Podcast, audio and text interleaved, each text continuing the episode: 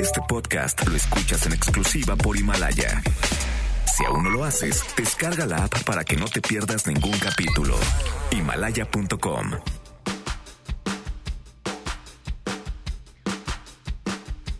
el coronavirus en los estados? Hoy tocaremos base en las seis entidades de la República con más casos confirmados de COVID-19 hasta el momento. En nuestro país tenemos una distribución nacional, actualmente un total de 993 confirmados, aún sospechosos hay 2.564 personas. Se han eh, estudiado y dado como negativos a COVID un total de 4.955. Además, mexicanos varados en el extranjero por la cancelación de vuelos comerciales. Hoy les presentaremos el caso de Fernando Murrieto, un mexicano que espera regresar desde India. No hay forma de salir, no hay forma de regresar a casa y no se trata de espérate 20 días, 15 días, ten paciencia, no. O sea, esto se puede prolongar hasta mayo si todo sale bien. Tenemos buenas noticias y más, así que quédense porque así arrancamos a todo terreno. MBS Radio presenta A Todo Terreno con Pamela Cerdeira. Si hay un mensaje que grabarse para esta semana, y la que viene, y la que le siga, y la otra también, es quédate en casa. No todas las personas pueden seguirlo por la naturaleza de sus empleos, pero entre más personas nos quedemos en casa, mejor para los demás. El subsecretario Hugo López Gatel dio a conocer que la semana pasada solo un 30% de la población decidió quedarse en casa. Entre más personas estén en la calle, más rápido serán los contagios y mayor número de personas necesitarán estar en el hospital. ¿Y qué creen? Si no somos responsables, las camas no van a alcanzar. Si tienen algún síntoma que les puede indicar que tienen coronavirus, pueden solicitar su incapacidad en el IMSS. Para explicarnos los síntomas, Víctor Hugo Borja Burto, director de prestaciones médicas del Instituto Mexicano del Seguro Social. ¿Cuáles son los requisitos para que las personas tengan acceso a esta incapacidad? Tener los síntomas de, relacionados con coronavirus. Toda persona que tenga fiebre, cefalea, ¿cuáles son las otras? Odinofagia. Y tos, eh, y alguno de los otros síntomas, le damos la incapacidad. Eh, bueno, usted sí se la ha ganado. Digo, no, no me la tome a mal. Es que está sentado en el mismo lugar en donde estuvo hace unos días el gobernador de Hidalgo, quien dio positivo a coronavirus. Dicen que no hay que temer porque todos los asistentes estuvieron acompañados por la heroína de la temporada, Susana Distancia. Ahora, se ve que Susana Distancia ha estado tan ocupada que no le dio tiempo de acompañar al presidente en su gira del fin de semana. Seguramente habría acabado agotada. Y es que el viernes, por primera vez, envió un mensaje invitando a la población a quedarse en casa. Yo sé que esto puede traer gasto, pero perderemos más si no prevenimos, dijo el presidente. Después paró en la rumorosa para dar consejos sobre arquitectura paisajista y energías limpias. Aquí se expresa la falta de sensibilidad de los gobernantes. Autorizaron esos ventiladores para producir energía eólica. Miren cómo afectan el paisaje, la imagen natural. En Sonora visitó la construcción de viviendas y llevó a cabo deportes de alto riesgo. Estoy en Culiacán, en este hotel Lucerna. Aquí me he hospedado siempre, desde antes de ser eh, presidente. Y en este hotel estuvo uno de los primeros infectados del coronavirus. Recomendó sembrar flores y saludó a la mamá del Chapo. Nada más, nada más te saludo, no te bajes. Ya recibí tu carta. Sí, sí, sí, sí, ya recibí tu carta. Que le vaya muy bien. ¿Qué hacía ahí la mamá del Chapo? ¿Por qué fue el presidente hacia ella para saludarla? ¿En dónde estaba Susana a distancia cuando más la necesitábamos? ¿A qué carta se refería? ¿A aquella en la que le solicitó al presidente visa humanitaria para visitar a su hijo en Estados Unidos? El tema no quedó ahí. Otra vez, nadie le avisó al secretario de Comunicaciones y Transportes que esto había sucedido, así que se apresuró a decir en Twitter que el video era viejo. Pero no, no era viejo. Y el presidente fue cuestionado en el aeropuerto sobre este encuentro y respondió así. Presidente, solamente una pregunta. Mañana, mañana, mañana, mañana. Oiga, está circulando en las redes eh, un video en donde usted se acercó a la, a la mamá del Chapo. ¿Es Mañana. verdad eso? ¿Con qué motivo lo hizo, presidente? Mañana, mañana, levántese temprano. Lo relacionan también con el cumpleaños de Ovidio, señor presidente. ¿De qué se trata esta carta, presidente? ¿De qué se trata esa carta que usted le dijo a la mamá de- del Chapo? Señor presidente. Ya los contestó. Mañana. Y ahora sí que mañana es hoy y hoy nos dijo que en realidad hay que preocuparnos por la corrupción y no por una mujer de 92 años. Finalmente, como les dije en un inicio, el mensaje más importante es quédense en casa.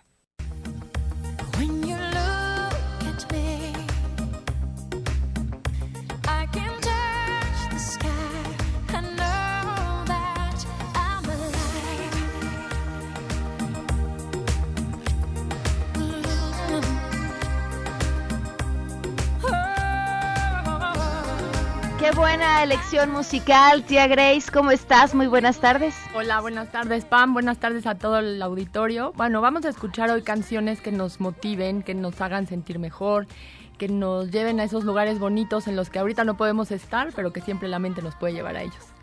Ay, qué bonito. Me encantaría que además nos manden su dedica o sea, su canción con dedicatoria, que nos digan, yo quiero esta canción porque me recuerda a este lugar en específico, o esta historia en específico, o esta persona con quien o en donde no puedo estar hoy, ¿te parece? Parece maravilloso. ¿Tu Twitter? Mi Twitter es la tía-grace. Oye, por cierto, felicidades a la tía Grace y al equipo de A Todo Terreno porque gracias a su idea tuvimos este fin de semana una fiesta karaoke en línea con nuestros radioescuchas. El viernes les explicamos que había una dinámica para poder ganar y estuvimos participando con 25 radioescuchas. Hubo un karaoke increíble. Estuvo muy divertido. Cantamos, bailamos, platicamos todo. Así que la próxima vez todos apúntense porque nos vamos a divertir mucho. Estamos aprovechando los fines de semana muy bien. Muy bien, tía Grace. Gracias. Tu Twitter para que te manden las dedicatorias. Es la tía-grace. Muchas gracias. Gracias. Suena tan noventas aquello de las dedicatorias, pero bueno, man, manden a la tía Grace la música que quieran escuchar a lo largo del programa.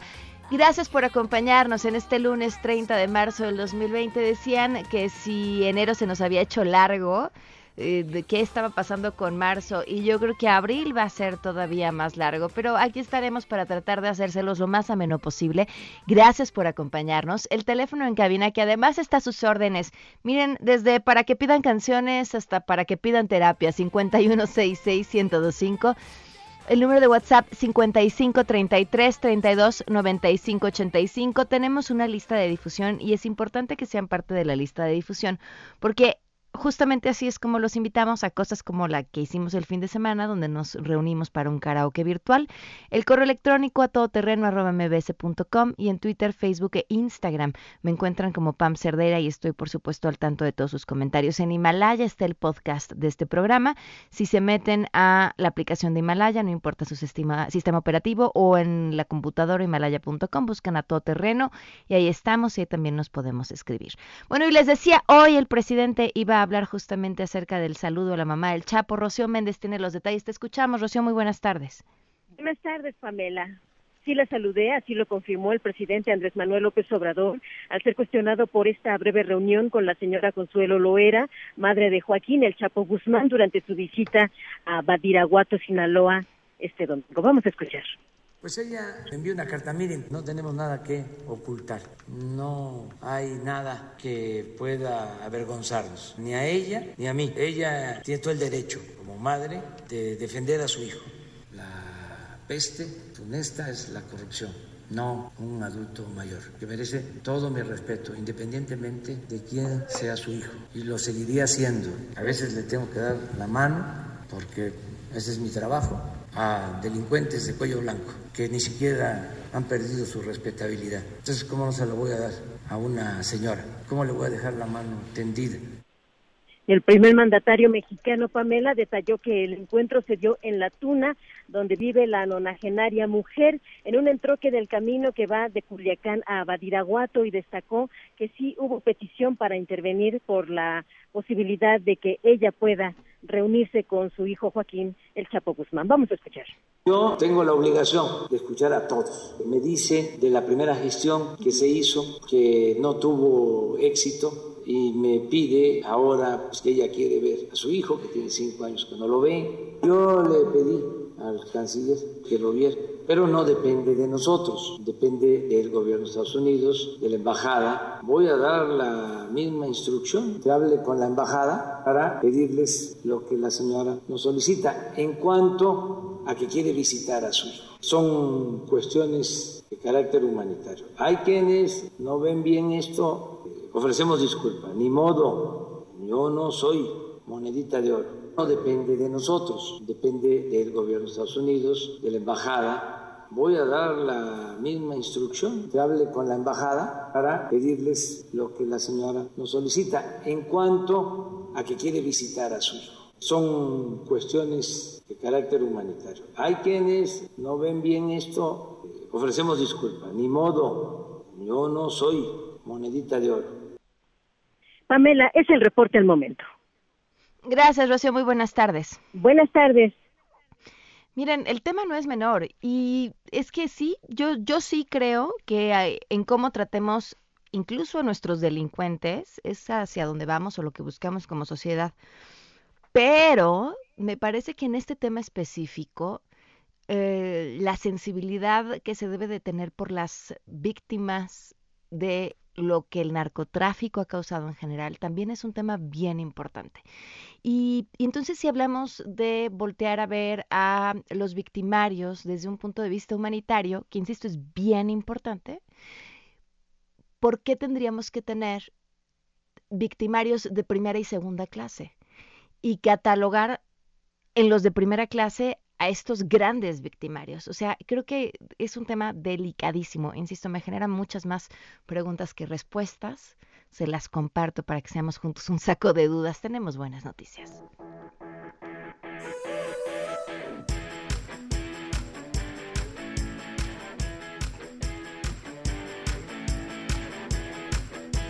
René Cruz, compártenos las buenas noticias. Muy buenas tardes. Hola Pamela, amigos del auditorio, muy buenas tardes. La Comisión Nacional del Agua informó que implementará seis acciones para garantizar el abasto de agua en hospitales, hogares y centros de trabajo, esto durante la contingencia sanitaria por el COVID-19. La titular del organismo, Blanca Jiménez, eh, detalló que al momento ya se realizó un inventario en más de 700 hospitales del Instituto Mexicano del Seguro Social, del ISTE y privados. Vamos a escuchar. Conagua ha realizado hasta ahora un inventario nacional de la infraestructura de almacenamiento de agua en 768 hospitales prioritarios del IMSS, ISTE, sector salud y algunos privados. Ello permitirá abastecerles agua en caso de que lo requieran. Segundo, suministramos agua desinfectada con pipas o plantas potabilizadoras móviles a los hospitales y clínicas que lo necesiten. Asimismo, la funcionaria federal Pamela mencionó que ya también se está fortaleciendo la operación de las plantas potabilizadoras de los estados y municipios. Escuchemos. Fortalecemos la correcta operación de las plantas potabilizadoras de estados y municipios para asegurar un cloro residual libre de 0.5 miligramos por litro, lo que permite inactivar el virus, de acuerdo con las recomendaciones internacionales. En zonas rurales urbanas que no cuentan con el servicio, llevamos pipas, pero también brindamos orientación sobre métodos básicos para desinfectar el agua. También estamos adquiriendo cloro y otros materiales que nos ayuden a tener un agua segura.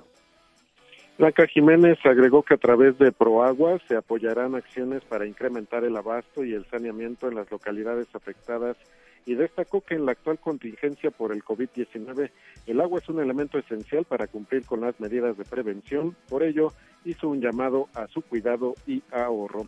Pamela, el reporte que tengo. Gracias, muy buenas tardes. Buenas tardes. Vamos a hacer una pausa, no sin antes quisiera mencionar los comentarios que recibo a través de WhatsApp, justamente acerca de lo que hablábamos hace unos momentos del Chapo y escribe Viridiana, no, no está bien, hay muchos que están de este lado y está en California y que tienen 10 o 20 años de no ver a sus madres y no pueden. Insisto, creo que ahí va el tema, en donde quiénes son los de primera y quiénes son los de segunda y si sí, ¿por qué hacemos estas divisiones? Y por qué entonces algunos pueden o tienen derecho a un trato especial. Y insisto, ¿eh? Creo que el trato humanitario tiene que ser para todas las personas.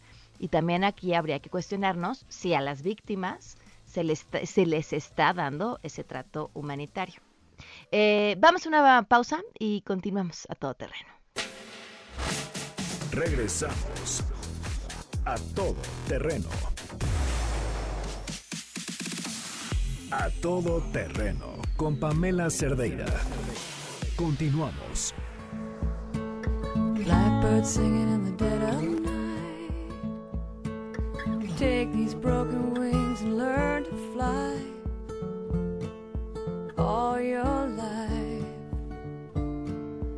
you were only waiting for this moment to arise.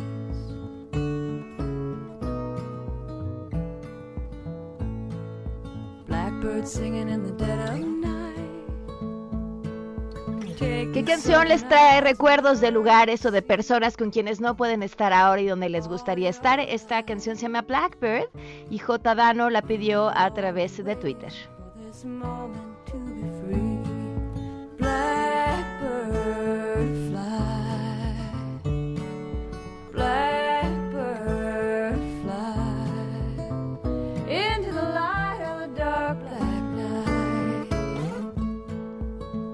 Continuamos a todo terreno y vamos a hacer pues prácticamente una vuelta por las diferentes entidades de la República en donde hay más casos confirmados de COVID-19 y nos vamos justamente aquí en la Ciudad de México. Ernestina Álvarez tiene la información. Te escuchamos, Ernestina. Muy buenas tardes.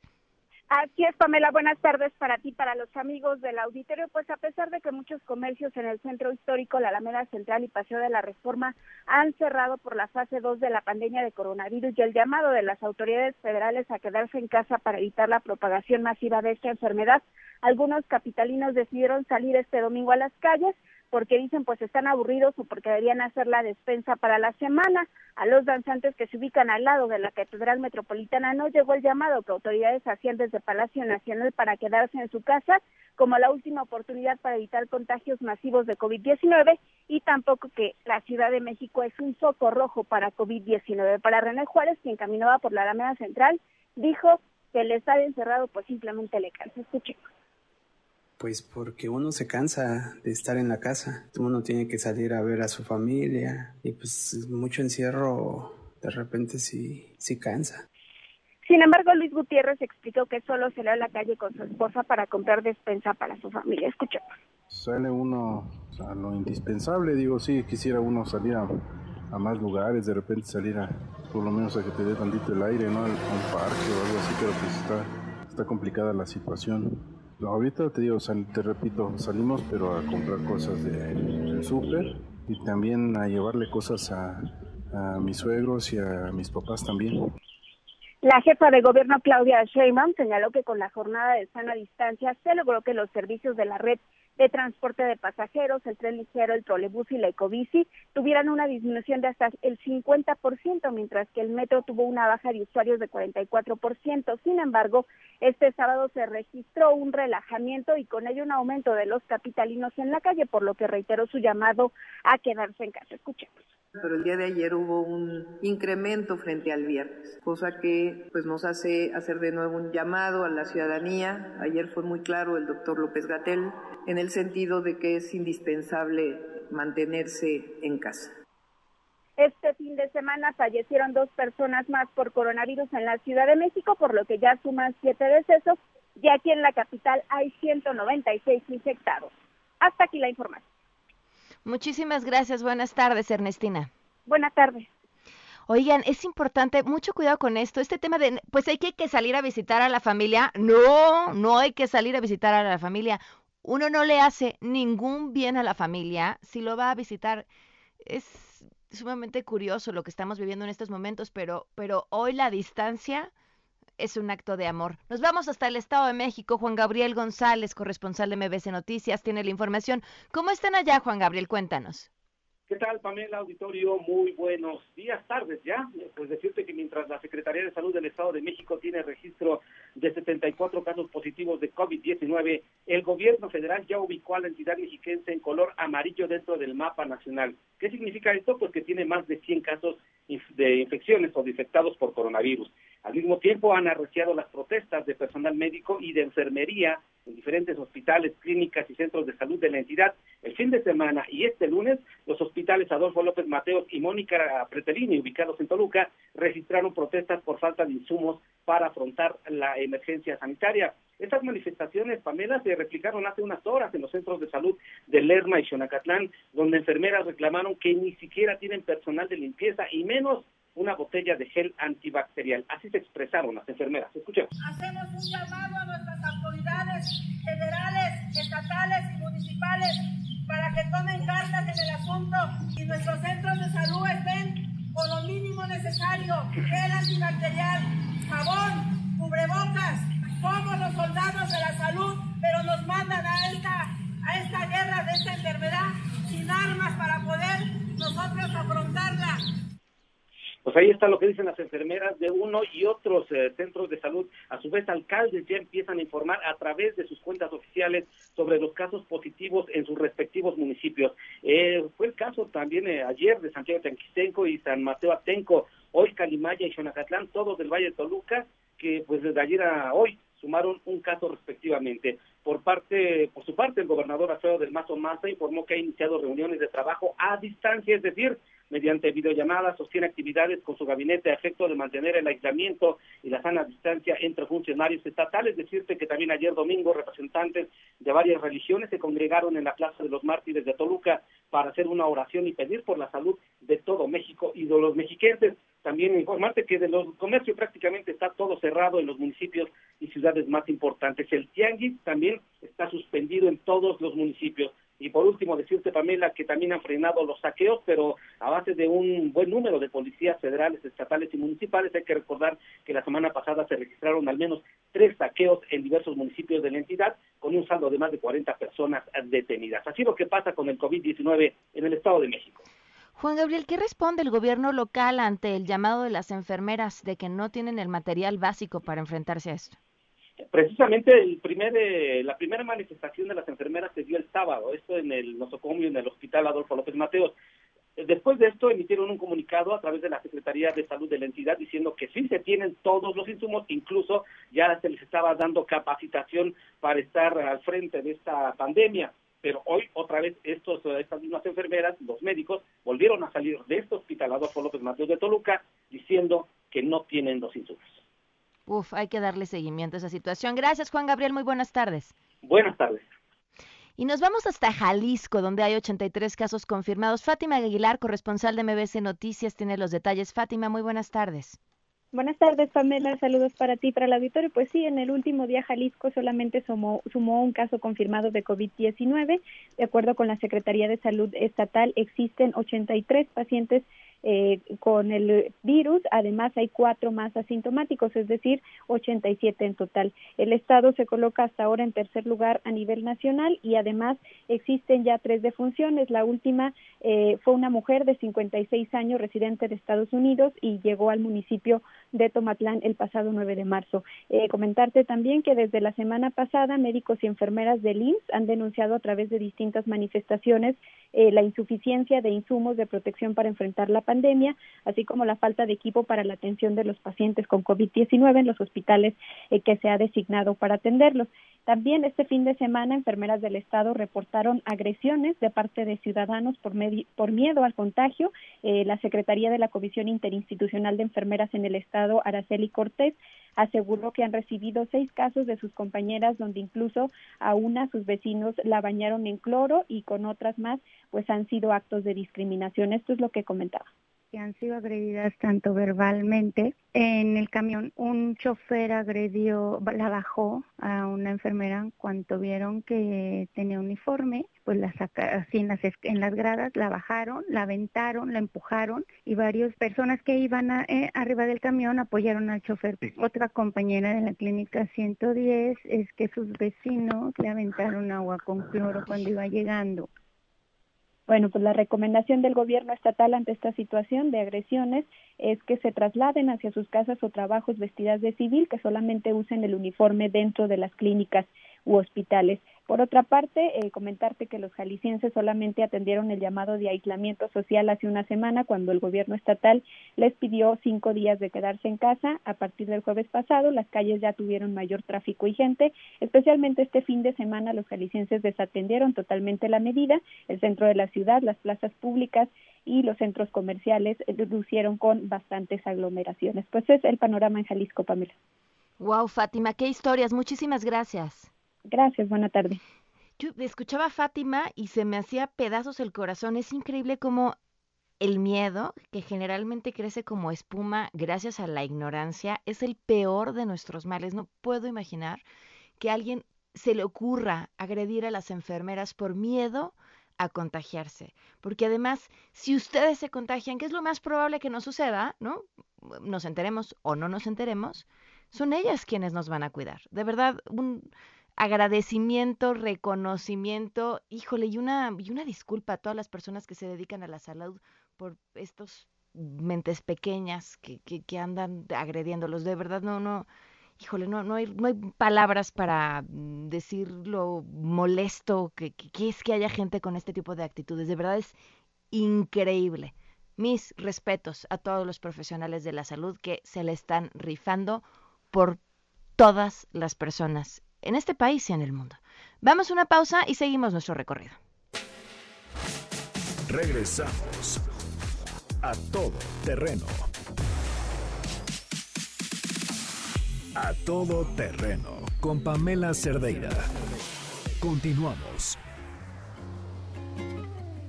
Un verano en Pinamar, alejados de la gran ciudad, acostados viendo el cielo, insolados hasta el hueso, sin una explicación que dar, sin mirar, sin preguntar. Me tomaste de la mano, despertamos un pasado, un pasado que truncamos, un pasado que quería más. Esto es Pinamar, la pidió Viri, dice que la lleva a esos lugares bonitos a los que ahora no puede ir. ¿A usted qué música le recuerda esos lugares o esas personas con quienes no pueden estar ahora? Nos pueden pedir a través de Twitter o a través del WhatsApp 55 33 32 95 85 y decirnos qué quieren escuchar y por supuesto aquí estamos para complacerles. Oigan, por cierto, si tienen un crédito Infonavit, pueden consultar el saldo de su crédito sin tener que ir a un centro de atención, que en estos momentos es muy importante que traten de evitar salir de casa. Esto es posible gracias a mi cuenta Infonavit, que es la plataforma en internet del Infonavit. Y en mi cuenta Infonavit también eh, pueden realizar otros trámites sin tener que salir de casa, como precalificar, conocer sus puntos, eh, ver cómo va su solicitud de crédito, adjuntar documentos para su trámite, dar seguimiento a las solicitudes y actualizar los datos de contrato y RFC. Métanse a mi cuenta infonavit.org.mx y ahí está muy fácil y con eso tienen absolutamente todo. Estamos haciendo un recorrido en eh, las entidades donde hay más casos confirmados de COVID-19. Vaya lo que nos hemos encontrado en este recorrido, que va desde personas que quieren salir porque están aburridos hasta médicos y enfermeras que reclaman, especialmente en el Estado de México y en Jalisco, que no tienen los insumos necesarios para hacerle frente a este tema y los lamentables casos de Jalisco de ataques contra personal de la salud por miedo a ser contagiados. Vámonos hasta Nuevo León. Judith Medrano. Judith Medrano tiene la información corresponsal de MBC Noticias. Te escuchamos, Judith. Buenas tardes. Gracias, Pamela. Buenas tardes. Con 70 casos positivos, 39 más que, hicieron, que se hicieron en laboratorios privados, 60 sospechosos y 477 negativos y cero defunciones, la vida económica de Nuevo León no ha parado al 100%. Si bien la mayoría de las actividades económicas han disminuido en algunos sectores hasta en un 70%, hay algunos regiomontanos que siguen saliendo a las calles, muchos por la necesidad de trabajar más que por el de diversión. Sitios como la Macroplaza luce casi desértica, donde solamente hay algunos comerciantes que esperan a los pacientes en la zona comercial Morelos. Algunas personas, pues la policía los ha invitado a retirarse a sus hogares. Mientras esto ocurre, el secretario de Salud, Manuel de la O, anunció un protocolo de estudio de investigación para frenar el COVID-19. Este dijo, y fue muy tajante, está en estudio, no significa que sea una cura. Esto mediante la plasma para que, eh, pues, se pueda realizar esta eh, investigación. ¿Pero en qué consiste? Bueno, pues vamos a escuchar al doctor Manuel de la Ocarra. Se estudió cinco pacientes que les administraron plasma de pacientes que ya se habían aliviado y los pacientes deberían de tener varias condiciones clínicas. Número uno, que estuvieran en estado muy crítico, que estuvieran muy graves, que ya hubieran recibido tratamientos que están en investigación, tratamientos con antivirales, con anticuerpos monoclonales y que no tuvieran mejoría. Se sometían a ese protocolo de investigación y de los cinco pacientes mejoraron cuatro. Es un estudio con una muestra muy pequeña, son nada más cinco pacientes. Y bueno, esta situación te comento que el, estado de Nuevo León tiene una capacidad instalada de 9.400 camas, de las cuales 6.000 están en hospitales públicos y 3.400 en privados. Se cuenta con 450 eh, sitios de cuidados intensivos y la misma cantidad de ventiladores. Pamela, en información desde Monterrey, Nuevo León. Muy buenas tardes. Gracias, muy buenas tardes. Y nos vemos en este momento hasta la entidad en donde el coronavirus pide estado de cuenta antes de decidir a quién contagiar. Bueno, no es cierto, pero según su gobernador, sí nos vemos hasta Puebla, donde Eric Almanza tiene la información. Te escuchamos, Eric, ¿cómo están allá?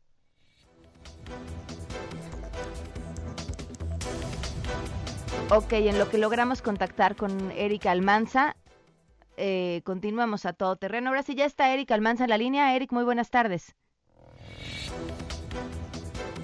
Ah, no, no hemos podido contactar con Eric. Les digo, estamos haciendo un recorrido por las entidades donde más contagios se han confirmado de coronavirus.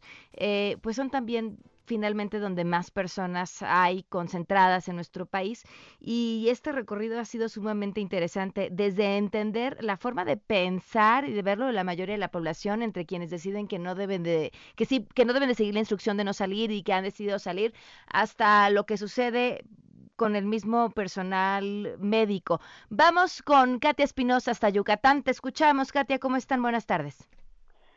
Hola Pamela, ¿cómo estás? Muy buenas tardes. Pues en Yucatán, desde que inició la contingencia y hasta este domingo sumaban ya 41 casos confirmados. Desde el inicio de esta contingencia se ha ido tomando diversas medidas, entre estas pues eh, cerrar algunos sitios de concentraciones masivas, teatros, restaurantes, cines, bares, antros, gimnasios, intentando contener pues esta propagación. Escuchemos al director de Salud Pública, Isaac Hernández. Se han detectado en Yucatán 187 casos sospechosos, de los cuales 41 casos han dado positivo, 25 continúan en estudio y 121 casos ya fueron descartados. De los casos confirmados, 20 ya se recuperaron, no presentan síntomas ni pueden contagiar. 11 están estables, aislados en sus hogares, monitoreados constantemente por personal médico de la Secretaría de Salud de Yucatán. Todos ellos presentan síntomas leves.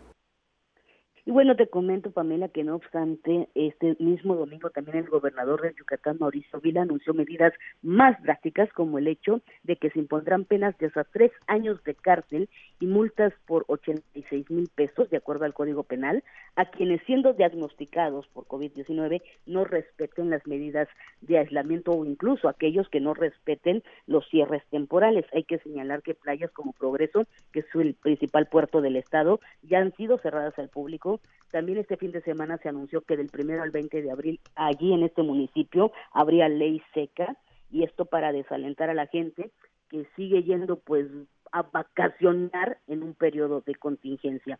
Eh, te comento por último que en Yucatán pues se han dispuesto de tres hospitales de tercer nivel para atender la contingencia, aunque también eh, la Secretaría de Salud señalaba y recordaba que el 85% de las personas no requerirán hospitalización y que del 15% restante pues solo un 5% requeriría, de acuerdo a sus pronósticos, de respiradores o ventiladores. En Yucatán, te comento Pamela por último, se ha creado un chat de salud vía WhatsApp que atiende consultas, hace diagnósticos y responde dudas en tiempo real, tanto en español como en lengua maya, pues hay que recordar que aquí el 50% de la población es maya hablante. Es mi reporte, Pamela. Gracias, muy buenas tardes. Buenas tardes. Fíjense que hay, hay, que reconocer el trabajo de diferentes gobiernos locales para tener estas alternativas de comunicación que de forma veloz, de incertidumbre a la población, sobre todo a quienes creen poder tener síntomas para saber cuáles son los pasos a seguir y de entrada, pues tratar de contener la cantidad de gente que va a parar a los hospitales, porque no necesariamente tienes que acabar en un hospital si tienes los síntomas Incluso lo mejor es quedarte en casa si es que no tienes alguna dificultad respiratoria. Vamos a una pausa, no sin antes dejarlos con este homenaje que desde la semana pasada estamos haciendo en A Todo Terreno para todas aquellas personas que se dedican a cuidarnos hoy más que nunca. Gracias. En A Todo Terreno reconocemos a los héroes que libran esta batalla desde la primera línea, como consultorios, hospitales e instituciones. A todo el personal de salud, muchas gracias.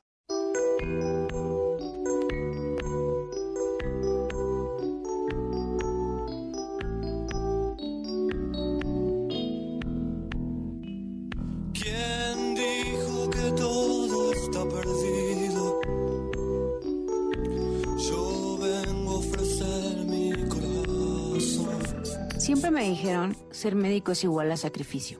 Cambias tiempo con tu familia, amigos, viajes por guardias donde atiendes a desconocidos. Eso que no importaba si llegabas a un diagnóstico, dabas un tratamiento correcto en el momento indicado y lograbas mandar pacientes recuperados a casa. No hay nada como esa adrenalina y posterior satisfacción de que salvaste una vida. Las personas a tu alrededor se acostumbran a tus horarios, que siempre tienes que contestar una llamada o mensaje, que tienes que ir a esa valoración urgente al hospital. Lo que nadie me dijo fue el miedo. Miedo de poder ser tú el vector que enferme a tu familia al traer un virus nuevo a casa. Miedo que te rige a ser cuidadoso al extremo en ponerte y quitarte equipo de protección al estar en contacto con pacientes con coronavirus. Ahora me baño dos veces al día, al salir y regresar a casa. Salgo diario con ropa de calle, además de dos pares de pijama quirúrgica, zapatos estilo sueco de material no absorbible, todo para vestirme y cambiarme al entrar al hospital. Y hasta me corté el pelo, todo lo que se me ocurra para minimizar este riesgo de llevarme este virus a casa. Y aún así, existe el miedo. Soy médico neumólogo en el área de urgencias de un hospital COVID. Regresamos a todo terreno. A todo terreno con Pamela Cerdeira. Continuamos.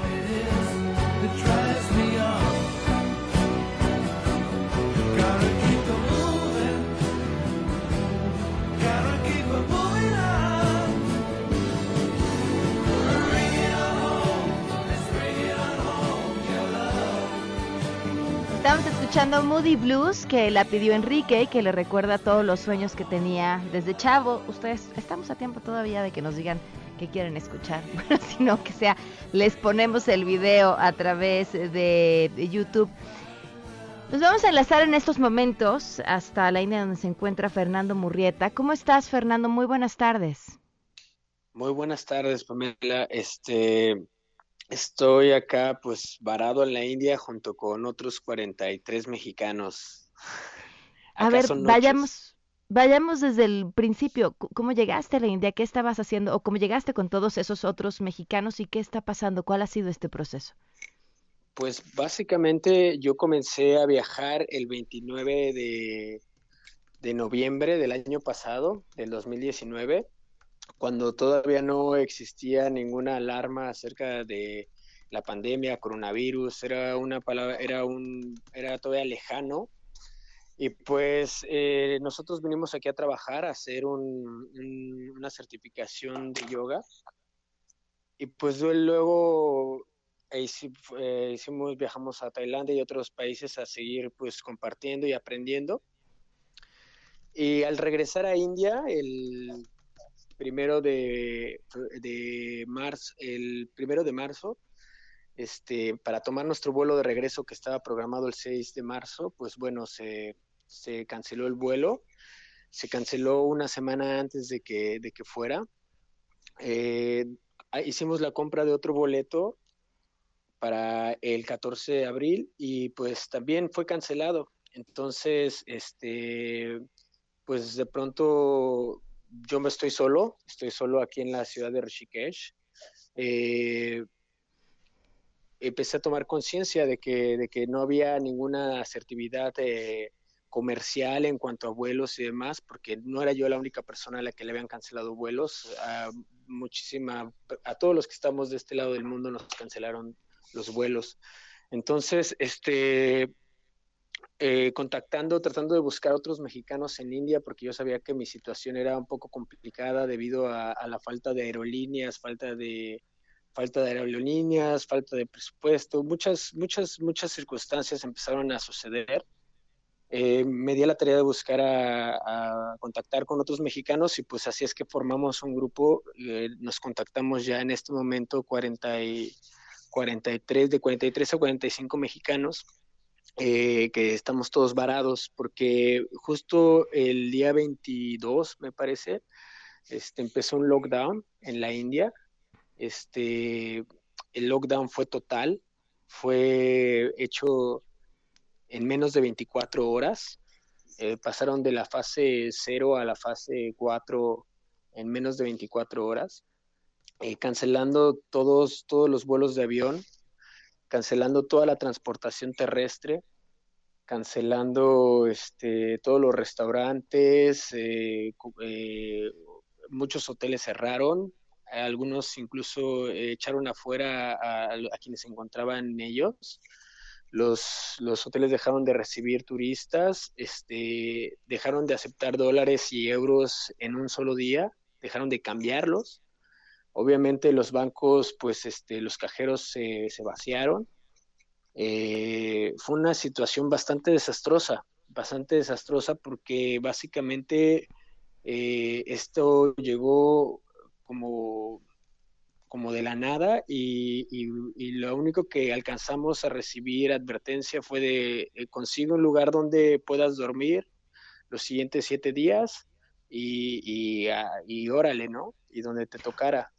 Fernando, me quedan un par de minutos, pero no quería dejar de preguntarte esto. ¿Han tenido contacto con la Secretaría de Relaciones Exteriores? Por supuesto, hemos tenido contacto con la, con la Secretaría eh, y pues eh, sí, ya nos informaron que están trabajando en el caso, pero, pero pues entendemos que la circunstancia en India es bastante complicada, no solo por porque es un país pues muy lejano, sino también porque el, el lockdown y todo esto pues fue general. Entonces es muy complicado pero desgraciadamente algunos de nuestros compañeros, algunos de los 45, 43 que estamos en India, estamos, o algunos estamos en situaciones un poco más complicadas. Incluso algunos están, este, pues, no tienen acceso a comida directamente, requieren de otras personas que les traigan comida a su, a su lugar en el que los tienen encerrados, porque algunos están encerrados. Este, y pues otros han tenido que ser acogidos por familias para, para familias locales que los han acogido y les han brindado alimentos y estadía porque pues no han tenido ni siquiera para pagar un hotel o algo así. Pero Estamos ¿cómo que los tienen encerrados? ¿A quiénes tienen encerrados? A, a, todos, o sea, el lockdown, en, en, eh, eh, dependiendo de los estados cambian las políticas un poco en el lockdown, pero en estados como Goa, en estados como en el que yo estoy en el norte de India, este, no puedes salir, no puedes poner un pie en la, afuera de tu hotel porque te hacen check-out, te sacan tus cosas y como te decía, los otros hoteles ya no están recibiendo a nadie. Entonces, pues básicamente estamos en una situación, algunos pues muy vulnerable, este, y pues sí, o sea, no te dejan salir, no puedes poner un pie en la calle. Algunos este, tenemos esa premisa de que los, los hoteleros o los dueños de las guest house o el ashram en el que se encuentran, pues les prohíbe completamente la salida, a pesar de que por el reglamento indio algunos podrían salir, aunque sea una hora, dos horas para comprar este, víveres o lo que sea, este, podrían salir, a pesar de ello los mantienen encerrados. Entonces, pues esto también eh, vulnera nuestros derechos, ¿no? Fernando, nos tenemos que ir para despedir el programa, pero lo bueno, pues lo que te ofrezco es por supuesto que sigamos en comunicación todos los días para ver qué es lo que está pasando y cuáles son las decisiones que sí está logrando tomar el gobierno mexicano y por supuesto cómo van todos los que están allá. Muchísimas gracias por tu testimonio. Muchísimas gracias, este, Pamela. Espero que tengamos contacto de nuevo y gracias por el apoyo. Gracias a todos los que nos escuchan también por su apoyo. Hasta luego, muy buenas tardes. Hasta luego, muy buenas tardes. Fernando Murrieta, desde la India, pues narrando la historia de él y muchos otros mexicanos que ahí se encuentran sin poder salir. Nos vamos, gracias por habernos acompañado. Se quedan en mesa para todos con Manuel López San Martín. Soy Pamela Cerdeira y nos escuchamos mañana, martes, a las 12 del día. Esto fue a todo terreno. Adiós nuestro bar. Romperemos ese metro de distancia entre tú y yo. Ya no habrá una pantalla entre los dos. MBS Radio presentó A Todo Terreno con Pamela Cerdeira, donde la noticia eres tú. Este podcast lo escuchas en exclusiva por Himalaya. Si aún no lo haces, descarga la app para que no te pierdas ningún capítulo. Himalaya.com